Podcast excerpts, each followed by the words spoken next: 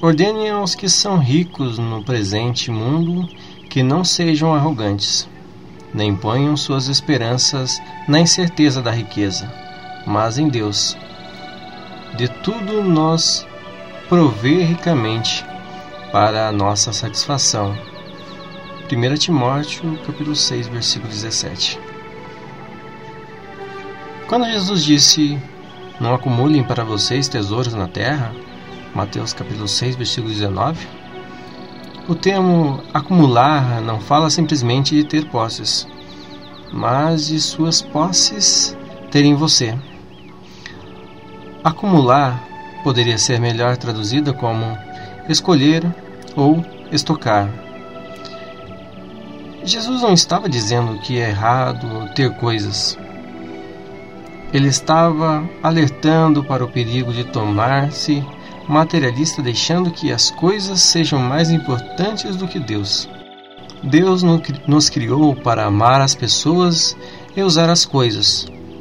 Mas um materialista ama as coisas e usa as pessoas.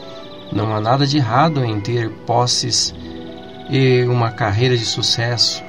O apóstolo Paulo escreveu: Ordenem aos que são ricos no presente mundo que não sejam arrogantes, nem ponham suas esperanças na incerteza da riqueza, mas em Deus, que de tudo nos provê ricamente, para nossa satisfação.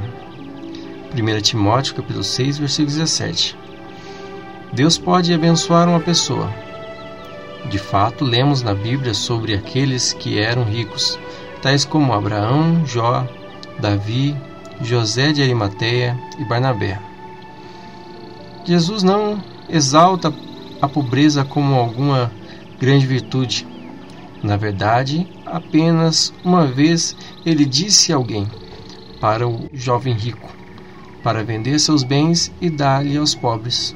Acho que foi porque aquele jovem estava possuído pelas suas posses.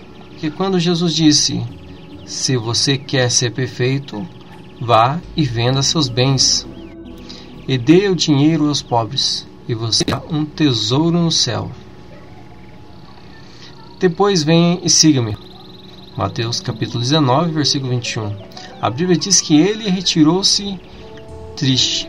Foi um teste para ver se Deus era mais importante para ele do que as suas coisas. O dinheiro não é a raiz de todos os males. O amor a ele é.